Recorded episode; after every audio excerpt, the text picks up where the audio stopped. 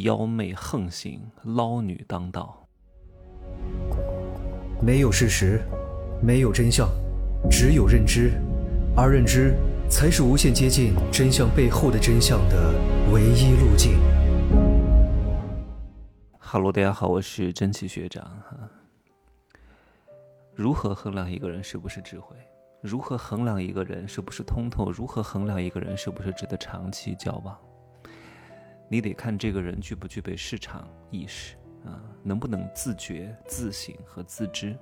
大多数人都没有市场意识，大多数人都是以自我为中心，总觉得哼，我跟一般的市场货物不同，老娘的时间很值钱，老娘的青春很值钱，老娘的情绪很值钱。如何得出来的？嗯，你一个月就拿三五千块钱，你的青春值钱吗？你的时间值钱吗？你的情绪值钱吗？你都不衡量一下，你凭什么得出你自己的那些东西很值钱？都是你自己意淫出来的，你不值钱，你的青春不值钱，你的时间不值钱，你的情绪也不值钱，还觉得自己多值钱？哎呀，就像很多人，他拥有了一样东西，只要经过他一到手，他就觉得哇。这是我拥有的，那一定比市场价值高很多。搞来一个新玩意儿，想要把它卖出去，你就得打个七折八折，对吧？你在二手平台上去卖的话，但是大多数人是是不愿意的。哎呀，我这东西特别好，很新，我就愿意降价五十，那你根本就卖不出去。有价无市，你认为你的价值高，只是你自认为，根本就没有什么市场流通价值的。还有一点啊，为什么你借给别人钱？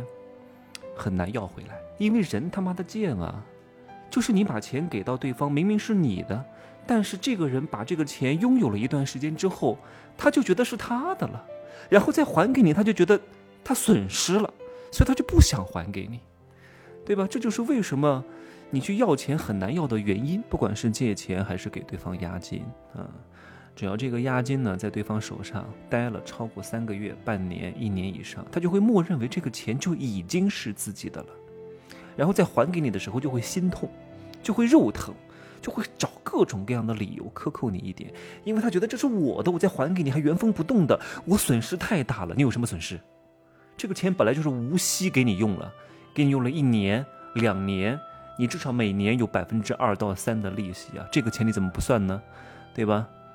但是大多数是不会这样算的，因为他们不具备高度的市场意识，不自知、不自觉、不自省，总觉得已经到手了再吐回去难受，我就要卡你一刀，我就要给你找麻烦。所以各位啊，为了防止这种人性之恶发生，能不给押金就不要给押金，迫不得已非要给押金的时候呢，做好一些事前的工作，防止这种人做出这样的事情，因为大多数人。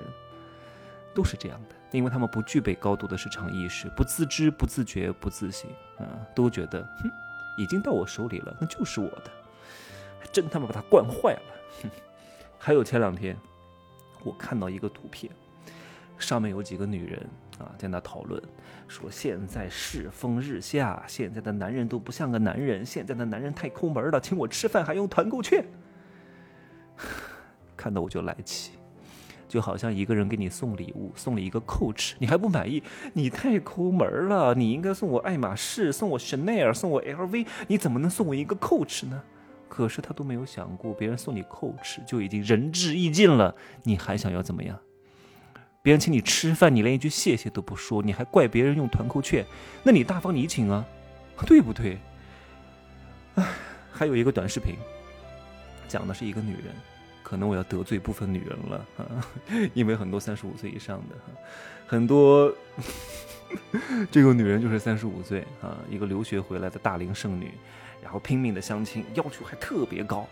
各位，能够沦落到相亲市场的男女都是有问题的，说明这个女人眼光太高啊，她自身的价值和她的要求是不匹配的，所以在正常的市场环境当中卖不出去，所以被迫沦落到相亲市场。是根本不可能找到一个什么很好的归宿的。如果一个男的被迫沦落到相亲市场，说明这个男的在正常的市场行为当中也没法把自己卖出去，所以他被迫沦落到相亲市场。两个都有毛病的人碰在一块儿，能谈出啥来？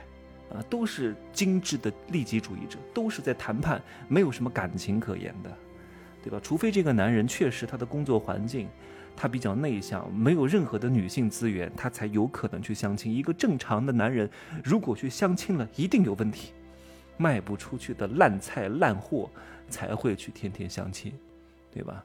那这个三十五岁的女人有什么要求呢？她说：“我的要求很简单啊，我呢。”是海归回来的女硕士，所以呢，我只想找一个有点学历的人，至少是个本科吧。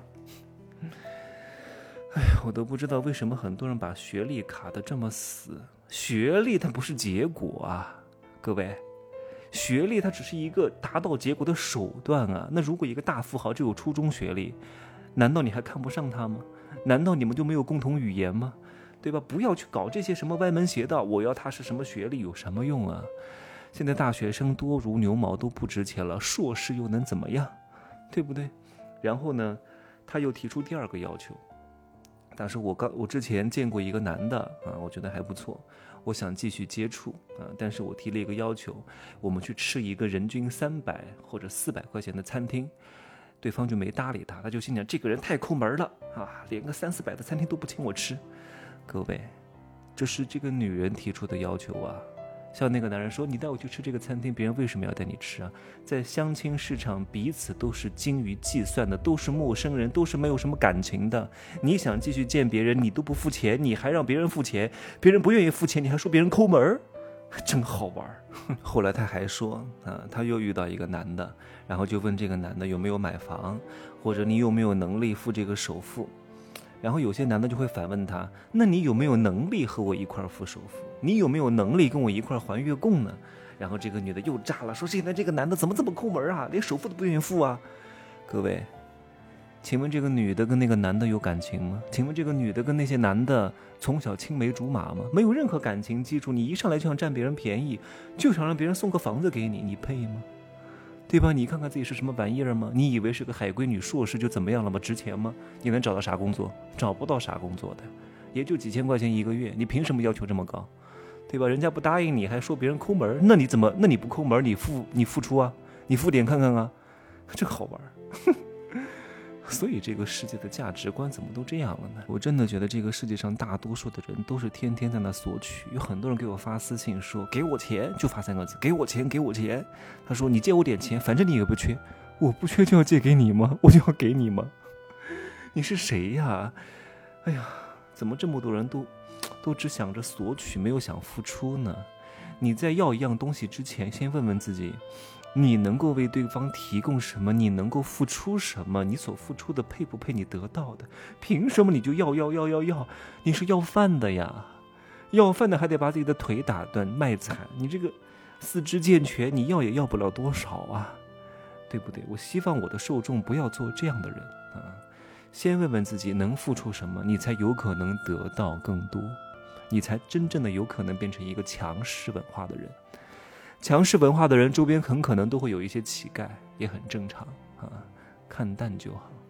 你要容忍周边会有大量的乞讨者的出现，一些垃圾出现，不可能都是如你所愿的。哼，行吧，今儿就说这么多，嗯，拜拜。